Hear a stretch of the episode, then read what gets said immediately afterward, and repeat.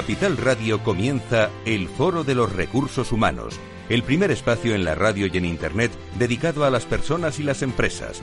Desde la actualidad y las nuevas tendencias en gestión de empresas, analizamos el presente y el futuro de nuestro talento.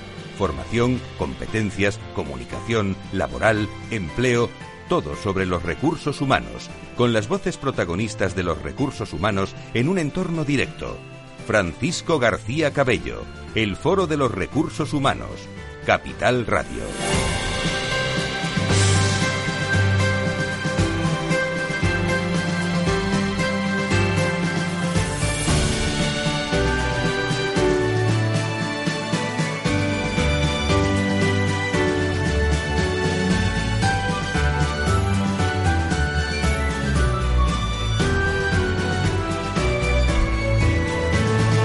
¿Qué tal? ¿Cómo están? Hoy Foro Recursos Humanos en un horario diferente por la programación especial de ese Día de la Inversión que han seguido todos ustedes también desde la Bolsa, aquí en Capital eh, Radio. Gracias por estar con nosotros. Nos preguntamos hoy si la incertidumbre que nos ha traído esta pandemia y COVID-19 nos aporta, eh, iba a decir algo, bueno, nos aporta en materia de gestión una nueva oportunidad en las tareas de dirigir y de liderazgo en las organizaciones. En este momento convulso, realmente combinando sostenibilidad y continuidad del negocio y la gestión de las personas en entornos virtuales. ¿Qué podemos hacer? Eh, nos lo va a contar Iguay, ¿eh? que ha realizado un informe destacado sobre el liderazgo y analizaremos también con Llorente y Cuenca otro trabajo muy interesante eh, que se ha dado a conocer en estos últimos días sobre la afectación de trabajar en grandes organizaciones y cómo las eligen los jóvenes eh, nos podíamos preguntar por qué una empresa mejor que otra,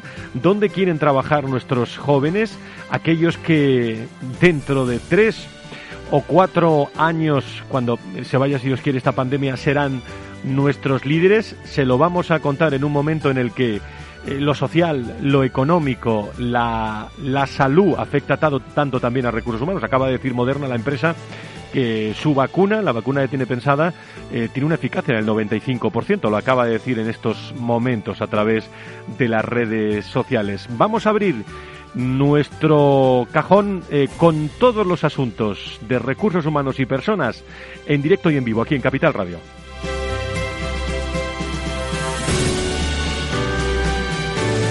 Si quieres saber todo sobre los recursos humanos y las nuevas tendencias en personas en nuestras organizaciones, conecta con El Foro de los Recursos Humanos con Francisco García Cabello.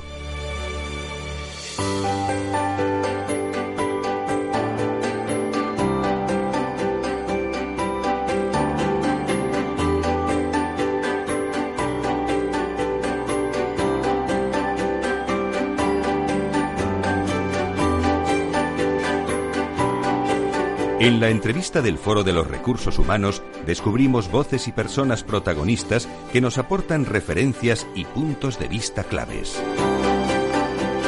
Vámonos a la Castellana en Madrid, eh, al corazón de Iguay, a la Torre Iguay, eh, para, para, hablar con ellos eh, sobre ese informe tan interesante y esa pregunta, ¿no? Y si la incertidumbre fuese tu mejor oportunidad de, de liderazgo Liderazgo en, eh, en, la nueva realidad es el nombre del estudio de Iguay del que vamos a hablar eh, enseguida saludando a nuestros eh, a nuestros invitados. Tengo en línea a José Luis Risco, director de Recursos Humanos y nuevo socio de, de Iguay. Querido José Luis, ¿cómo estás? Muy buenos días, bienvenido.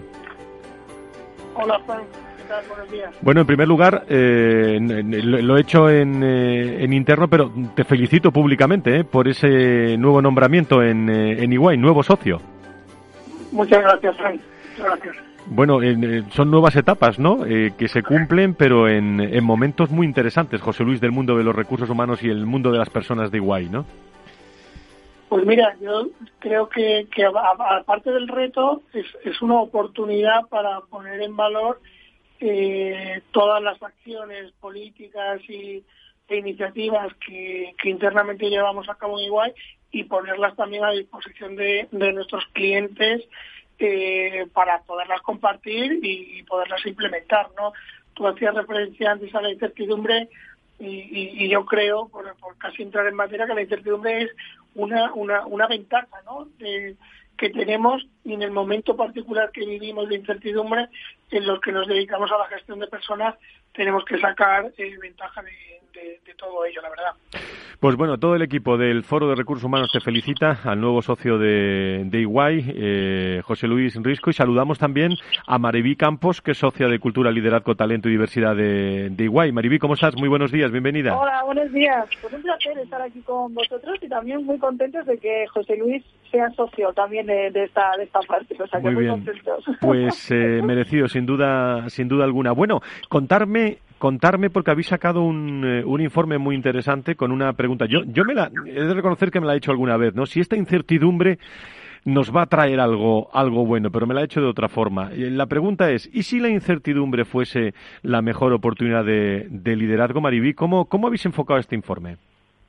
Pues, pues fíjate, la verdad es que nosotros, eh, es importante saber cuándo lanzamos el informe, porque fue justo en el mes de julio, cuando, cuando ya estábamos fuera de, había salido el, estado de alarma y queríamos saber un poco cómo estaban nuestros, nuestros líderes y con esta nueva realidad, pues cuáles serían esos retos que tenían que, que, tener y cuáles serían también las habilidades que tenían que poner en juego para poderlo resolver, ¿no? O sea, que este momento es el momento hecho en el mes de julio, que recoge yo creo que también una, una, una realidad. y, bueno, queríamos saber eso, quería que nos dijeran ellos mismos cuáles son esos retos que tenemos que, que, abordar en este nuevo escenario con todo lo que estaba aconteciendo. Y otra pregunta que nos queríamos saber era qué habilidades eh, eran necesarias para esos retos y la más importante para nosotros era saber si se sentían preparados porque ya sabes que, en todo el tema de liderazgo y incluso para afrontar los retos, lo más importante es la autoconfianza. Saber si, si ante lo que tenemos delante nos sentimos capacitados de poderlo, de poderlo asumir. Y la verdad es que el, el informe para nosotros eh, arroja información muy positiva y muy esperanzadora. ¿Cuáles son algunas de esas principales conclusiones y luego las comentamos entre los tres juntos? José Luis Risco, que está con nosotros, su nuevo socio de, de Iguay, Mariby Campos, eh, responsable también de socio de Cultura, Liderazgo y Talento. ¿Cuáles son esas conclusiones para todos nuestros oyentes, Mariby? Pues mira, yo lo resumiría como eh, sé que hay número mágico en resumen son tres, pero lo siento, me salen cuatro. A ver. para memorizarlo. Mira, el primero, el más importante, es que a las personas que preguntamos, a los líderes que preguntamos, se sienten con, en el 80% de los, de los casos, se consideran en una escala de 1 al 10 con capacidades para poder asumir los retos, o sea, que se sentían en una escala de 8, 9 y 10 el 80% de los directivos y directivas, con lo cual es una fantástica, una fantástica noticia, ¿no? El que se sientan preparados. Otra, otra conclusión también muy positiva para, para nosotros es que esas nuevas habilidades que se requieren son habilidades donde ponen a la persona en el centro. Son habilidades, desde luego, eh, enfocado a un liderazgo humanista, donde todo lo que tiene que ver con, con la empatía, con la colaboración, con la escucha, con la resiliencia, son habilidades claves para poder salir y afrontar estos retos. Y luego otro tema muy interesante que, que, hemos obtenido es que para poder afrontar toda esta toda esta nueva toda esta perdón toda esta nueva eh, realidad necesitamos las capacidades de todos. Esto no es un tema de hombres de mujeres de jóvenes de mayores. Es un tema es un tema de que necesitamos todas las capacidades que aportan las diferentes generaciones para poder sacar adelante la nueva la nueva realidad. Y esto para nosotros es algo en este momento donde las compañías sabemos que la diversidad y la sostenibilidad pues se está poniendo el foco en, el negocio ¿no? y en, el que las compañías sobrevivan sabemos que, que, su inversión no suele ser generalmente en ese tipo de proyectos. El que el informe arroje que necesitamos todas las capacidades que, para poder afrontar esos retos me parece muy, interesante. ¿Decías que tenías alguna otra, que te, que te salía alguna conclusión? Sí, el último, el último, el último, y como mujer también me siento muy contenta de poderlo compartir. Y es que habitualmente, eh, sobre todo las personas que estamos muy metidas en temas de diversidad y en concreto en diversidad de género, siempre, siempre eh, a las, las mujeres decimos que por nuestro nivel de perfeccionismo y demás nunca nos sentimos preparadas para los, los, nuevos retos, ¿no? Y es el famoso síndrome del impostor, donde, donde cuando te dan un nuevo reto decimos, no, no, es que no estoy preparada, mejor el siguiente, ¿no? Pues en este estudio se ve claramente que como que las mujeres muestran más autoconfianza que los hombres en sus habilidades para afrontar estos retos. Muestran más autoconfianza en la empatía, mucha más autoconfianza en la colaboración. Y esto es una es una muy buena noticia, la verdad. José Luis, todas estas cosas las deducías o se deducían en Iguay cuando eh, bueno mm, eh, mandasteis todos a casa ese primer día como primera empresa eh, a la hora de poner en marcha ese teletrabajo y ese confinamiento. Pues mira, pues, José Luis, José Luis, adelante. yo y lo comento con Mariví, eh, el estar preparado eh, para la incertidumbre, a mí me sorprende que el 80% hayan o hayamos respondido que se está preparado para la incertidumbre y los cambios que vienen, cuando honestamente, allá por el 5 de marzo, que había más riesgos que, que otra cosa, y tú en la introducción lo has dicho, o sea, yo creo que, que, los directivos y, y las personas que lideramos equipos que nos sentimos muy cómodos diciendo que estamos preparados, pero para no afrontar la realidad. Yo creo que eh, tenemos que ser más realistas. El 80% también parece un porcentaje súper alto. Igual que todo el resto de, conclusiones a las que hacía referencia Maribí, eh, estoy 100% de acuerdo, deberíamos de reflexionar en un entorno tan cambiante y tan de incertidumbre, eh, si, si nosotros nos vamos al 28 de febrero a preguntar, ¿estáis preparados para una pandemia?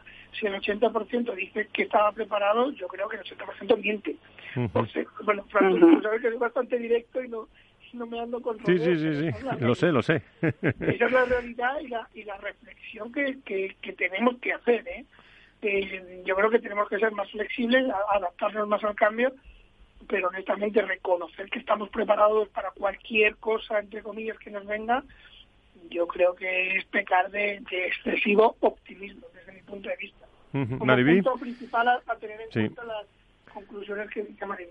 ¿Alguna cosa que añadir, Maribí? No, totalmente, que, que por eso cuando hemos empezado la entrevista he querido señalar que lo hicimos cuando nos dieron ya, eh, salimos del estado de, alerta, porque claro, durante ese tiempo nos mandaron a casa, como decía José Luis, muchos no teníamos quizás las habilidades digitales, no sabíamos qué iban a pasar con nuestros negocios, no sabíamos qué íbamos a gestionar a nuestros equipos y al final lo supimos hacer de una manera u otra, unos mejor, otros peor, pero la realidad es que todo lo hicimos, ¿no? Entonces, yo creo que, que el hecho de haber hecho esta, esta encuesta justo después, pues eh, hace que, que, que, seamos como muy optimistas, ¿no? En confiar en nuestras habilidades para resolver eh, los retos actuales, sabiendo que todavía hay muchas cosas que, que, resolver ¿eh? y tenemos que poner mucho mucho foco, porque en la parte la parte digital, eh, cómo gestionamos a las personas en estos entornos híbridos, en algunas culturas también que siguen siendo todavía muy presencialistas, donde donde también esta parte de la gestión emocional, eh, no sé cuál es vuestra experiencia, pero la nuestra siempre ha estado como muy denostada, ¿no? O sea, esta parte de gestión emocional esto solo lo hacían los líderes blandos, ¿no? Y ni siquiera eran líderes. Sin embargo ahora es lo que aporta más los diferencial. Estáis tocando temas muy, estáis tocando temas muy interesantes en estas conclusiones. Eh, un par de, cuestiones últimas. Eh, oye, qué bien la habéis reflejado y lo tengo que decir, ¿eh? Porque hay que contar estas cosas porque ha circulado en la red cuando habláis de esa tercera capacidad, José Luis de, trabajar todos juntos. Qué bien la habéis simbolizado en, en la familia Iguay, ¿no? En ese vídeo que está circulando y que detenidamente hemos analizado y que qué pequeños detalles hay, pero qué, qué emocionante sobre todo que todos participen a una, ¿no? Es que yo, yo eh, creo que la, la, clave está en, que todo el mundo debe de participar en, la, en, en, llevar el rumbo del barco porque cada uno aporta una cosa y, y, eso te sientes como una familia en una organización o en tiempos de incertidumbre es muy complicado. Claro que tiene que haber un, patrón al, timón, pero, pero todos tienen su labor y esa parte emocional a la que tú hacías y Mariví hacía referencia, la mejor manera es capilarizarla con todos los miembros de la organización. Es, es muy complicado que solo los líderes tengan esa parte emocional eh, porque al final, no nos engañemos, no, no, es del todo creíble. tiene que ser la aportación de cada uno de los miembros de la organización y ese era el objetivo también de compartir nuestra experiencia con, con Qué interesante. Qué interesante. Bueno, en definitiva, eh, podemos concluir, Mariví, que el eh, liderazgo es la nueva realidad, es un liderazgo humanista eh, que pone todo su foco y energía en las personas, siendo claro y honesto en su comunicación, como decíamos, reconociendo las emociones de, del otro, del que está enfrente y dándoles espacios, apreciando la singularidad del individuo y demostrando también esa resiliencia. Tenemos una oportunidad, eh, yo creo que, no sé qué opináis los dos, para acabar así rápido, única, que es la de, bueno, la de construir esa nueva realidad que será la que sea, pero que el lado humano y lo sostenible tienen que estar presentes, ¿no, Mariví, para acabar? Absolutamente, sí, sí, sí, es que no, no lo cerraría, no lo cerraría mejor. O sea, todas aquellas compañías, todos aquellos líderes que no pongan ahora mismo a la persona en el centro de sus esfuerzos y su estrategia desaparecerán en breve. José Luis, eh, eh, ¿qué te parece todo, toda esta conclusión? Totalmente, totalmente. yo, creo que lo, lo, lo, lo, que tenemos que hacer es estar preparados eh, para cualquier cambio en el corto y en el medio plazo la gestión de personas con la incertidumbre, pero pensar en que las experiencias que ya vemos en ese corto y medio tengan impacto positivo en el largo plazo. Muy bien, pues eh, José Luis Risco, nuevo socio de Recursos Humanos de Iguay, nuevo socio director de Recursos Humanos de Iguay. Eh, un abrazo muy, muy fuerte, José Luis, y gracias también, Maribí Campos, eh, desde Cultura, por este, por este informe que está ya eh, circulando en las redes y, sobre todo, analizándolo mm, de la forma que yo quería, pues con vosotros que sois los, los hombres de cultura, de personas en, en Iguay. Muchísimas gracias a, a los dos. Nos veremos, creo que nos vemos pronto en una webinar. Muchísimas gracias. Gracias a ti por tu tiempo y dejarnos este espacio. Hasta la próxima. Muchas gracias, José Luis. Un abrazo.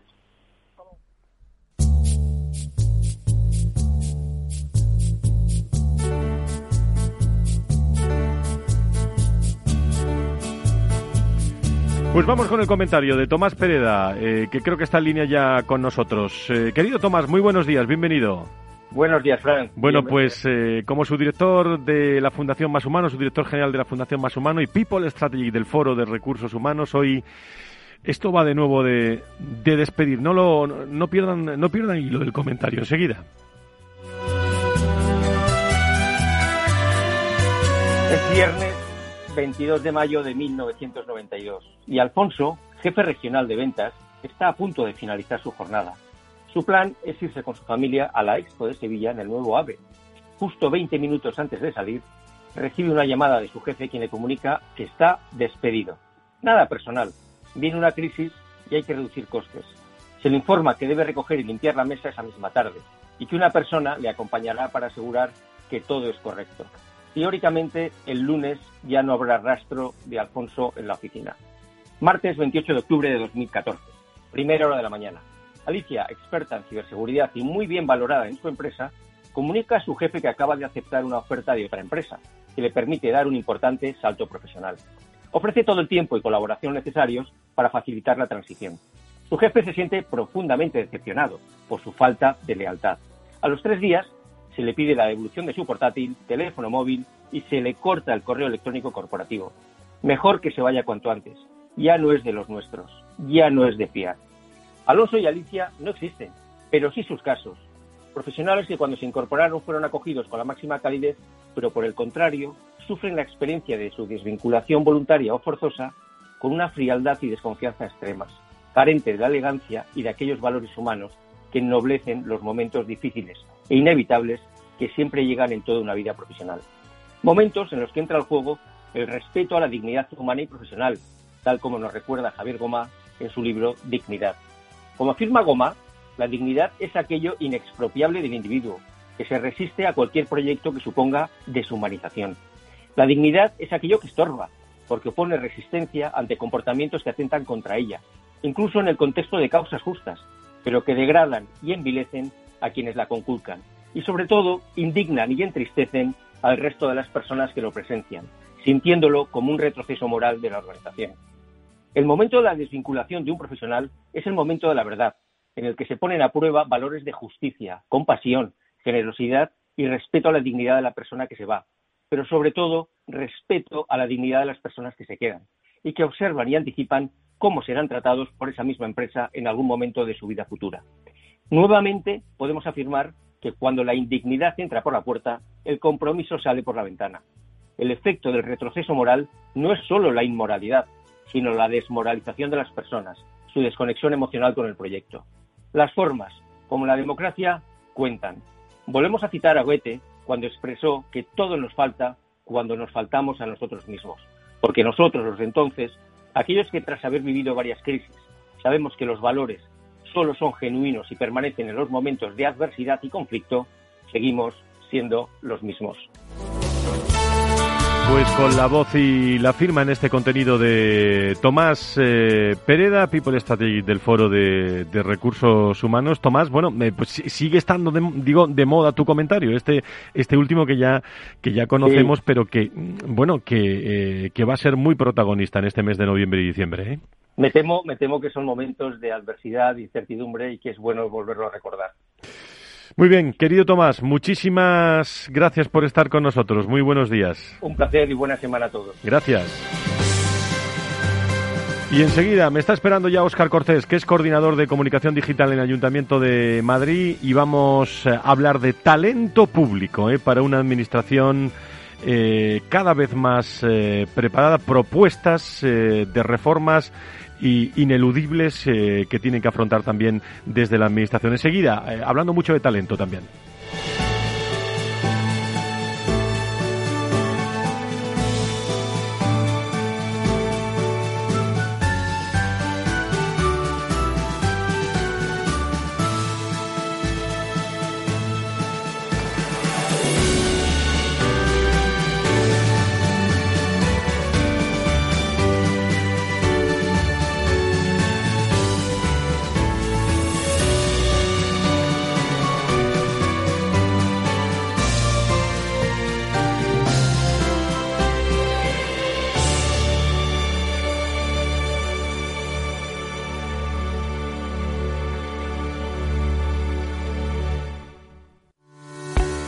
Usamos algoritmos y programas de inteligencia artificial muy complejos para poder ofrecerte un modelo de inversión así de sencillo.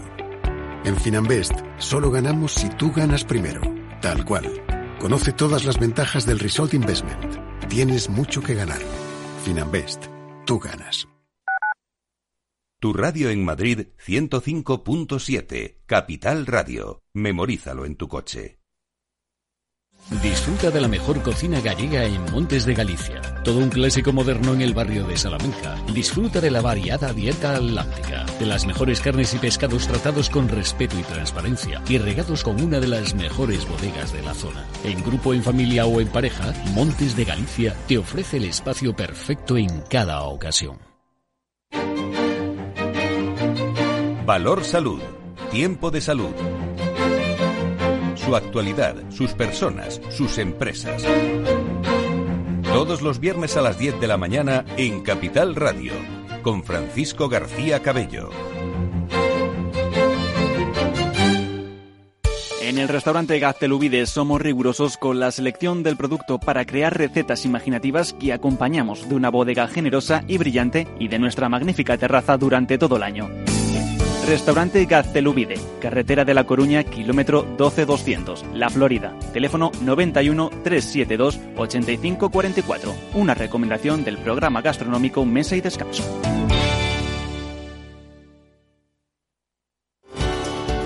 Capital Radio. Aportamos valor. ¿Qué es un ERTE por reducción de jornada? Generalmente los ERTES son por suspensión, pero también es posible solicitar ERTES de reducción de jornada. Existe un ERTE por reducción de jornada cuando se produzca la disminución temporal de entre un 10 y un 70% de la jornada de trabajo computada sobre la base de la jornada diaria, semanal, mensual o anual. En el supuesto de una reducción de jornada se determinará para cada uno de los trabajadores afectados los periodos concretos en los que se va a producir la reducción, así como el horario de trabajo afectado por la misma durante todo el periodo que se extienda su vigencia.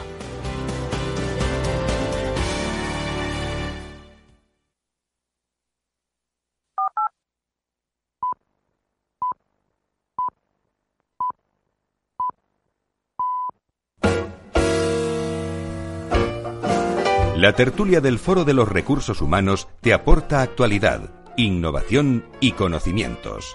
Apúntate. Abrimos la tertulia del Foro de Recursos Humanos. Vamos a hablar de administración pública, vamos a hablar de talento, vamos a hablar de, marketing. Me está esperando también María Obispo, que es directora de eh, y Cuenca de Talento y Engagement eh, y coordinadora un informe Perfesmac muy interesante. Es el primer estudio que mide las reacciones de los jóvenes en su búsqueda de trabajo. No se lo pierdan.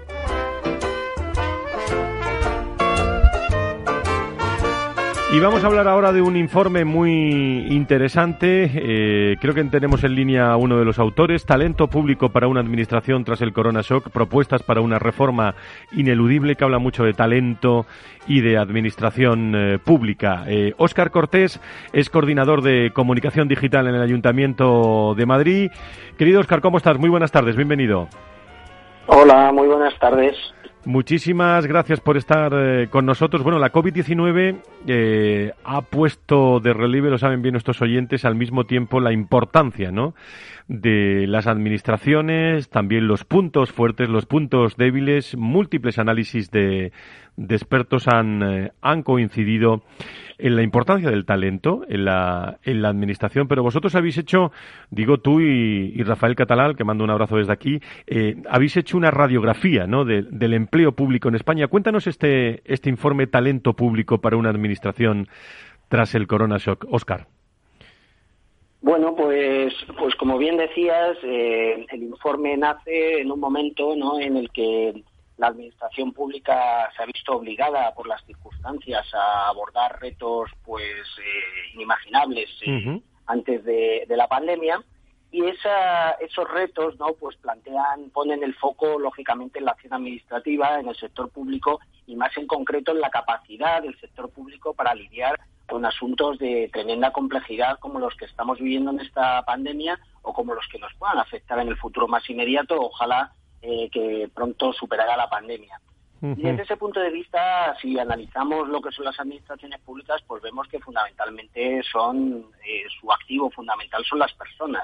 Evidentemente también tienen sistemas informáticos, también tienen edificios, etcétera, pero fundamentalmente estamos hablando de, de la persona, de los empleados públicos, que son su elemento fundamental y llevamos eh, unas décadas hablando de la necesidad de reformar el empleo público, una reforma pues que nunca ha acabado de llegar, ¿no? Bueno, eh, pensamos y en este informe lo ponemos eh, de relevancia que ahora más que nunca pues es el momento de plantearse esa reforma y en el informe pues damos algunas propuestas, algunas ideas que nos parecen muy importantes para que la administración y las personas que trabajan en la administración pública pues puedan servir a la ciudadanía en los próximos años de la mejor manera posible. Y yo cuando veo un informe tan interesante, Oscar, eh, me planteo muchas veces por dónde hay que empezar. Eh, tenemos la radiografía, pero ¿por dónde hay que empezar a trabajar? Bueno, eh, desgraciadamente los diagnósticos son, son comunes, ¿no? Es verdad, es verdad que gran parte de esos diagnósticos ahora hay que abrir, los hemos tenido que actualizar porque la COVID-19 nos está cambiando muchas cosas. Eh, y hay muchas coincidencias respecto a esos diagnósticos. Pero es verdad, es verdad que hay algunos aspectos importantes en los cuales hay que empezar a trabajar desde ya. Pensamos que debe haber una reconversión de las plantillas públicas y eso es algo que no es demasiado complicado porque al final las plantillas públicas, las relaciones de puestos de trabajo pues se, van revisando continuamente porque surgen vacantes, surgen puestos que hay que provisionar, etcétera, y esa, esa revisión de puestos de trabajo se puede empezar a hacer con una visión de planificación estratégica, como apuntamos en el informe. Podemos empezar a replantearnos también los sistemas de captación de talento, los sistemas retributivos. Se habla de la retribución variable. No olvidemos que muchas administraciones públicas ya se están implantando sistemas de incentivación. No, desgraciadamente, todavía con, con, la intensidad que sería recomendable, pero ya se están, ya hay eh, productividades, ya hay incentivos, etcétera. Y hay un, otra, otro aspecto que ya lo apuntaba el Estatuto Básico del año 2007, es decir, hace 13 años, que es la necesidad de profesionalizar la dirección pública, ¿no? Y tener una dirección pública pues profesional. Yo creo que estos aspectos se debe empezar ya a abordar y de manera urgente e inmediata. Oscar, mm. ¿qué perfiles, lo habláis también, le he un vistazo, qué perfiles, eh, digamos, necesita la, la administración eh, respecto al talento en estos, en estos momentos, ¿no? Cuando estamos viviendo todos, ¿eh? privadas y públicas, un, un momento difícil de incertidumbre. Hablábamos con Iguay hace, hace un rato sobre esa oportunidad de la incertidumbre, pero mm, eh, ¿qué perfil necesita la administración en estos momentos? Bueno, la administración pública tiene un importante activo, eh, porque no olvidemos que es un repositorio de talento. Yo a veces hablamos de esto y parece que es que necesita mucho talento porque no lo tiene. No, tiene mucho talento. Totalmente de acuerdo.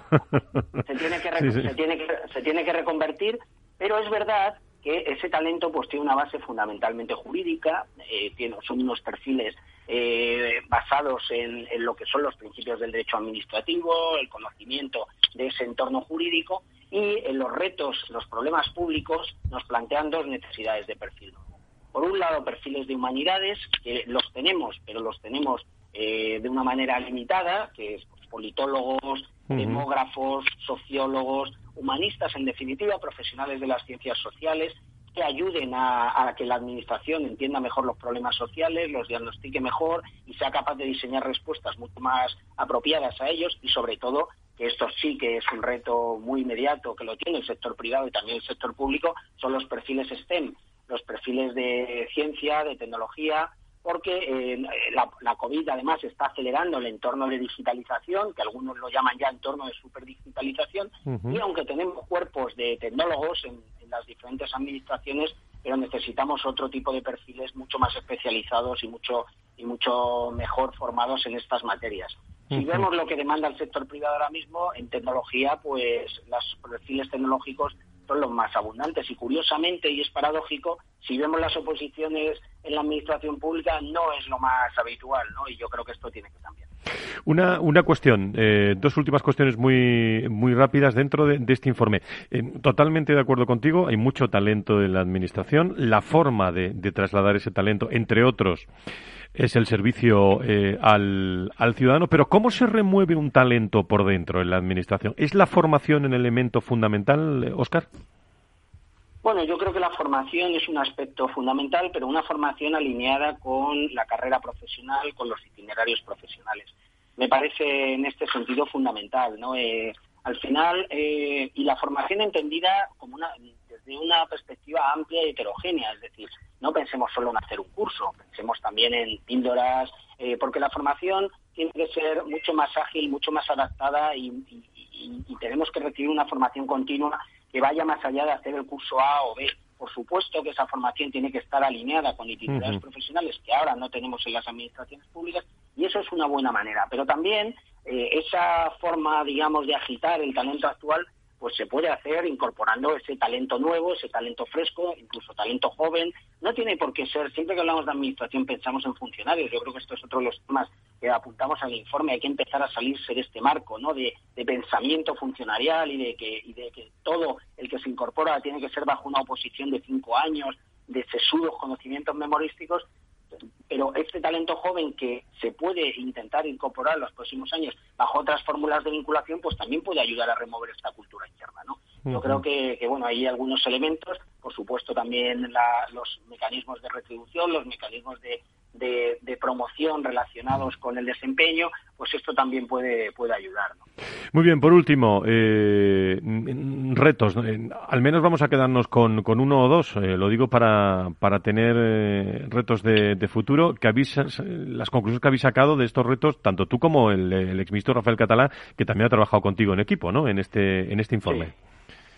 sí. sí. Bueno, pues yo creo que, el, reto, el reto fundamental es tener una administración más flexible, una administración dotada con las capacidades, o sea, una administración capaz con las capacidades que se van a requerir en los próximos años. Ese es un reto fundamental. Y para ese reto fundamental la administración tiene que entrar en la batalla por el talento. Y para entrar en la batalla por el talento la administración tiene que diseñar nuevos procesos de captación, de retención de talento y, por supuesto, debe reestructurar eh, internamente eh, sus estructuras, sus reestructuras internas y apostar por, por nuevos perfiles que puedan revitalizarla y puedan alinearla más para los retos que tiene la sociedad, eh, que bueno pues son es un entorno cambiante con nuevas fórmulas, con nuevos problemas públicos que van apareciendo y que desde lo público hay que darle respuesta.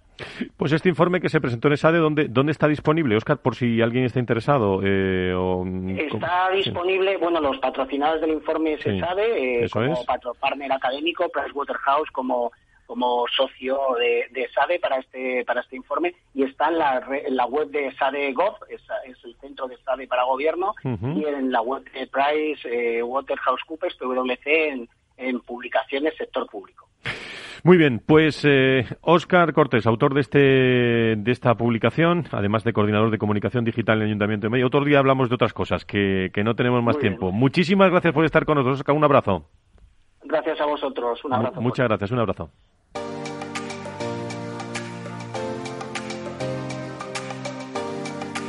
El Foro de los Recursos Humanos te conecta con la información clave sobre personas en empresas e instituciones, con un estilo propio, desde la comunicación y la cercanía.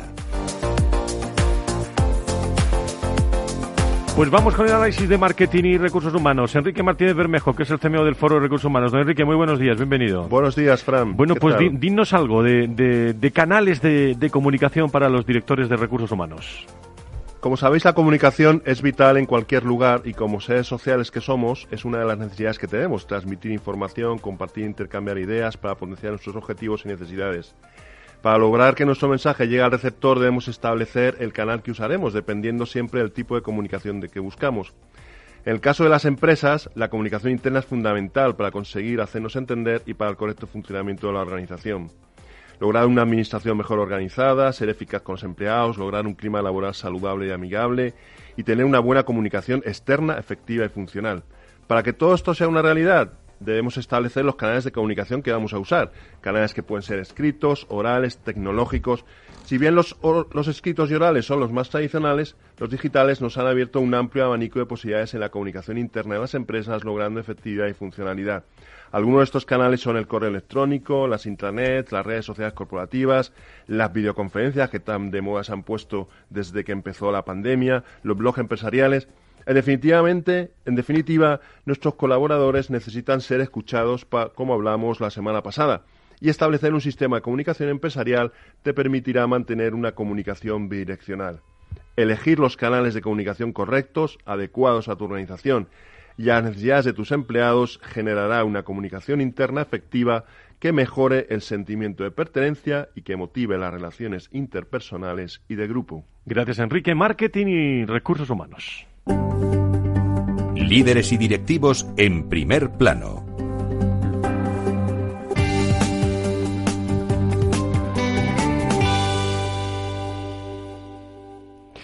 Y hoy, a esta hora, 13 y 42 eh, minutos de la mañana, estamos en, directo en el Foro de Recursos Humanos. Se incorpora con nosotros como columnista de este espacio. Fíjate cuánto tiempo lo conocemos, ¿eh? Pues se incorpora ahora como columnista Alfonso Jiménez, socio de honor de People Matter, fundador de Recruiting Erasmus y miembro de la Junta Directiva de, de AED y eh, actualmente, eh, como digo, también eh, en la firma de SECA Avenue y Senior Advisor en el Consejo Asesor de, de Atrevia. Querido Alfonso, ¿cómo estás? Muy buenos días, bienvenido.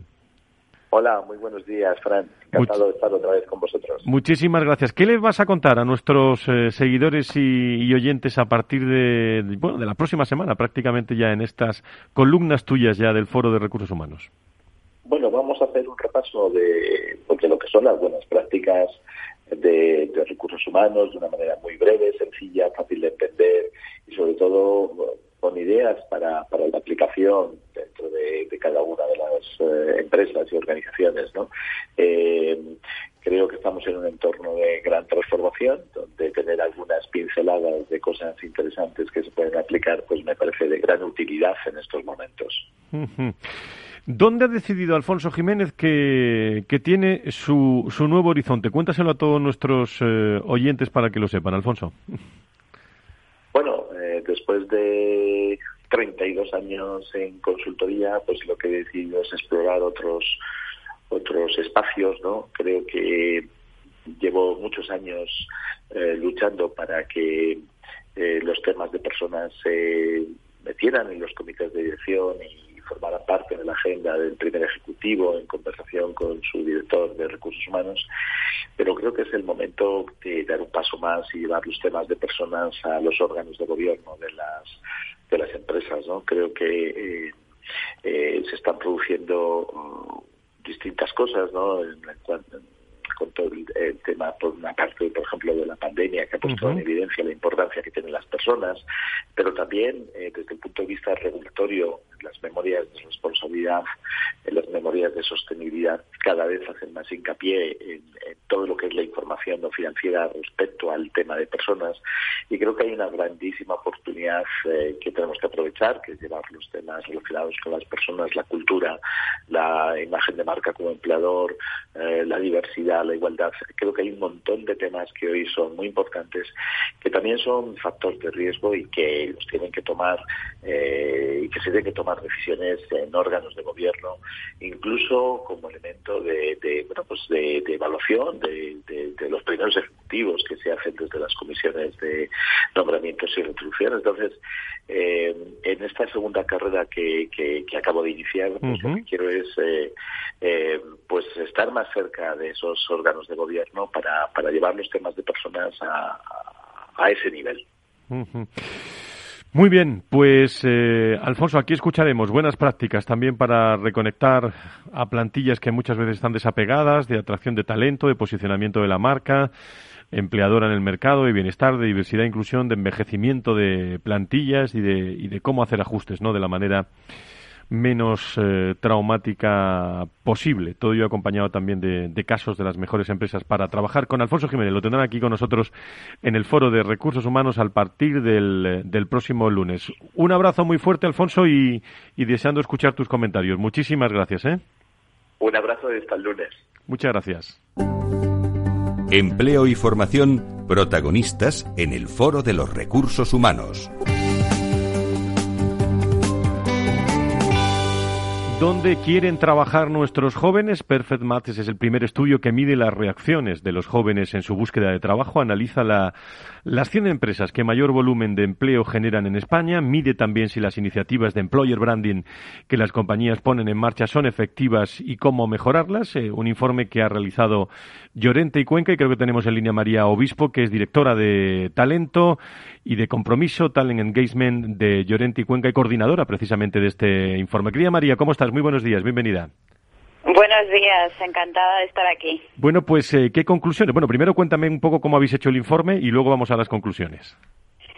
Bueno, eh, el informe nace de la, de la necesidad. Nosotros nos damos cuenta, eh, viendo un poco el tipo de informes que había en el mercado, que había muchos informes que hablaban, bueno, en teoría de lo que buscaban los jóvenes en las compañías, ¿no? Pero no había ningún informe que hablase o que hubiese testado las iniciativas que ya estaban haciendo las empresas con la opinión de los jóvenes. Entonces, bueno, la tecnología hoy en día nos permite gestionar y analizar grandes volúmenes de, información y con el equipo de tecnología también de, de Llorente y Cuenca lo que hicimos fue pues analizar lo que estaban haciendo el top 100 de compañías que más empleo generan en, en España y a partir de ahí sacar una, una, serie de prototipos que testamos luego a través de encuestas y focus groups con, con los jóvenes. Esto es lo que, lo que hemos hecho. Oye, ¿qué factores, qué, así que conclusiones son los que más atraen ¿no? a la hora de... ¿Qué es lo que más le gusta a los jóvenes de nuestras empresas, eh, María? Bueno, em, la primera conclusión o la que, la que cuento siempre es que eh, lo que vemos es que las propuestas no no generan mucho rechazo, pero tampoco generan demasiado entusiasmo. ¿no? eh, esto al final lo que nos habla probablemente es de marcas que están muy bien construidas de cara al consumidor, pero que están un poco menos trabajadas con respecto al talento o a los futuros candidatos. ¿no? Casi todos los y, y si se entra en detalle en las en el, en el estudio se ve que casi todos los jóvenes se encuentran en un escenario de bueno, no me importaría trabajar aquí. No es un me voy de cabeza, ni es, no, es un ni de broma voy, pero es, es un no me importaría, ¿no? Todos se encuentran como en la mitad de la tabla. Luego, algunas de las cosas em, eh, importantes también, o de los datos que nos, que nos arrojaron los jóvenes en, en esos focus y en las encuestas, fue que todas las fuentes les importan.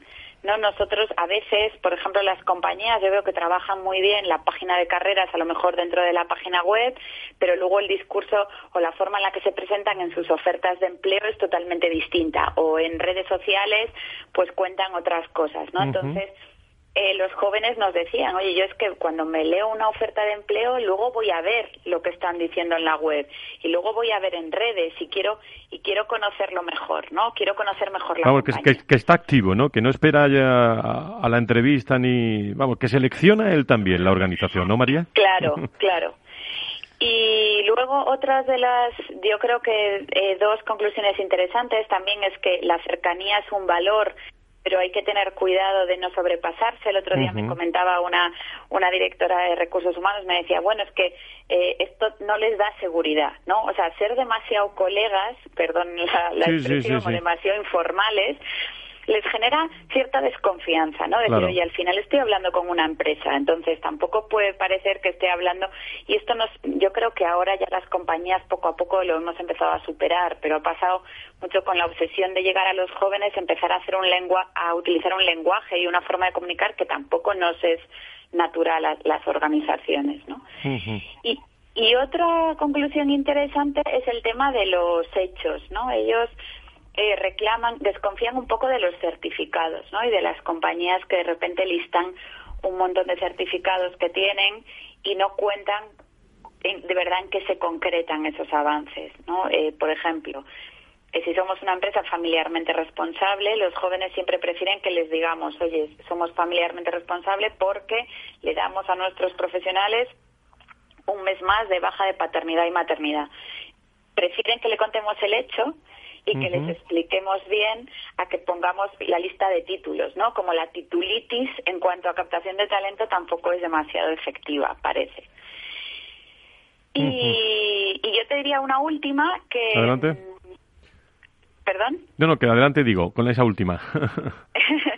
la última, eh, yo te diría una última, que cuando nosotros hicimos el primer acercamiento en el mes de, a principios del mes de marzo, que pensábamos lanzar el estudio, luego por razones obvias, pues eh, tuvimos que, que, retrasarlo y entonces volvimos a contactar con los jóvenes en el post-COVID, digamos. Y, ellos nos comentaron que aunque es verdad que el escenario y el contexto de incertidumbre laboral pues eh, probablemente te da menos opciones para elegir, pero sí que nos decían que la forma en la que se sienten y cómo se sienten interpelados y lo cómodos que se sienten con una compañía cuando consultan la información y la credibilidad sobre todo que la compañía les transmite es fundamental y eso no lo va a cambiar, eh, que no lo cambie tampoco una situación pues laboral más incierta como la que tenemos ahora. Pues eh, María, muchísimas gracias por estar con nosotros. Nos quedamos con esas conclusiones. Enhorabuena por el informe y, efectivamente tenemos a jóvenes muy preparados que seleccionan eh, también. Y, luego en la entrevista quizás lo que se potencia es la C de la, de la actitud, como digo muchas veces, que es la que cotiza en estos asuntos. Algunos que me conocen me, oyen repetir mucho esto. Eh, como directora de talento y compromiso de Llorente y Cuenca, muchísimas gracias María Obispo por estar con nosotros. ¿eh? Gracias a vosotros. Hasta luego. Muchas gracias. Un abrazo. Bueno, Pablo Romero Cajigal es consultor experto en desarrollo directivo y proyectos de cambio profesional y colaborador del Foro de Recursos Humanos. Pablo, ¿cómo estás? Muy buenos días. Bienvenido. Buenos días a todos. Bueno, pues no sé qué te parece este informe que, acabamos de, de, escuchar de los jóvenes, ¿eh? lo bien preparados que están y sobre todo qué bien, tú que siempre hablamos de comunicación y nos vas a hablar de comunicación, bueno, qué bien comunicados están ¿eh? con las candidatas a, a, empresas, sobre todo a esos perfiles que, estudian con tanta profundidad, sea en la red o, o sea en donde sea, ¿no? Pues sí, desde luego ellos están muy acostumbrados ¿no? a ese acceso rápido y ágil a la información y desde luego pues bueno pues pueden ser un ejemplo no para para eh, otros colectivos de, empleados que, que, a lo mejor pues necesitan reforzar esas habilidades no más ligadas a, a la comunicación fluida. Eh, dinos algo porque cómo se relacionan todos estos retos que tienen las empresas con las habilidades de comunicación que son muy necesarias hablamos mucho en el foro de recursos humanos de esto Sí, pues mira, me, ha encantado escuchar antes a José Luis Risco y a Mariví Campos, ¿no? Porque nos hablaban de ese nuevo liderazgo necesario ¿eh? y destacaban tres competencias, ¿eh? la empatía, la colaboración y la escucha. Y fíjate, Fran, que es que estas competencias se ponen en juego a través de la comunicación, o sea, en esa interacción constante eh, que vamos a tener con otros miembros de, de, la organización. Y como ha quedado claro también en esa conversación, o sea, esto no va solo para los líderes, es que es necesario para todos los miembros de la organización, ¿no? Necesitamos cada vez más, es una oportunidad, pero también una necesidad, el, comunicarnos mejor, el compartir mejor eh, la información, el que esas interacciones sean interacciones todas positivas, constructivas, ¿no? Que nos ayuden también a, poner la nave eh, eh, muy alineada, ¿no? En, torno a esos retos que, que, que, se presentan a todas las organizaciones. Ahí la formación es muy interesante, lo digo porque tú vas a dar muchas sesiones, pero, pero la formación es muy interesante en materia de, de comunicación y eso lo saben, ¿eh? Las organizaciones. Sí, nosotros vamos lo, vemos un factor clave, ¿no? Porque fíjate que tenemos que trabajar a tres niveles. Por un lado, eh, a nivel de las actitudes, ¿no? Y esas actitudes están muy influenciadas por el por el mindset y las creencias. Y, la formación es una una muy buena forma de, revisitar ese mindset y creencias eh, con las que nosotros trabajamos. Luego estaría la parte de conocimientos, que ahí ya estamos hablando de conocer aspectos clave técnicas, eh, pautas concretas, herramientas que nos ayudan a comunicarnos mejor. Y por otro lado ya estaría la capacidad real o destreza de, de desplegar esas acciones y comportamientos que llevan a una mejor comunicación entre los miembros de la organización. Y todo eso eh, se puede abordar en, la formación. Bueno, pues eh, comunicación, de eso encuentran mucho también en el foro y en muchos lugares, pero en el foro de recursos humanos con Pablo Romero Cajigal y, sobre todo los comentarios de, de la importancia de esas habilidades en materia de de comunicación que de una forma o de otra, como decía Pablo, dejan patente todos nuestros invitados que vienen en el foro de recursos humanos. Pablo, eh, muchísimas gracias como está, por estar con nosotros como siempre. Eh. Te, te, seguimos escuchando. Gracias. ¿eh? Muchas gracias a vosotros. Bueno, pues queridos amigos, eh, la producción de Tatiana Márquez con Alberto Coca, que le pido una de años 80 y pirata, si es posible.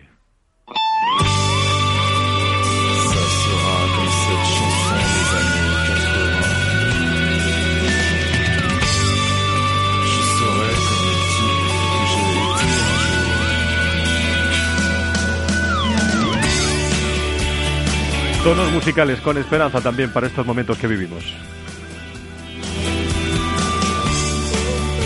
Pues nos quedamos con esos piratas, en esos tonos musicales del Foro de Recursos Humanos, con muchos contenidos interesantes que pueden seguir en los podcasts de Capital Radio, también del Foro de Recursos Humanos. El lunes retomamos nuestro radio de 12 a 1. Muchísimas gracias por estar eh, con nosotros y buena, buena semana. Cuídense mucho. ¿eh? El viernes nos encontramos en salud. Adiós, adiós. Ficción, vida interior. Y yo no quiero volver. No me repitas jamás que no sabes qué hora es, las 7 y 27 o no. Ya terminé. No te echaré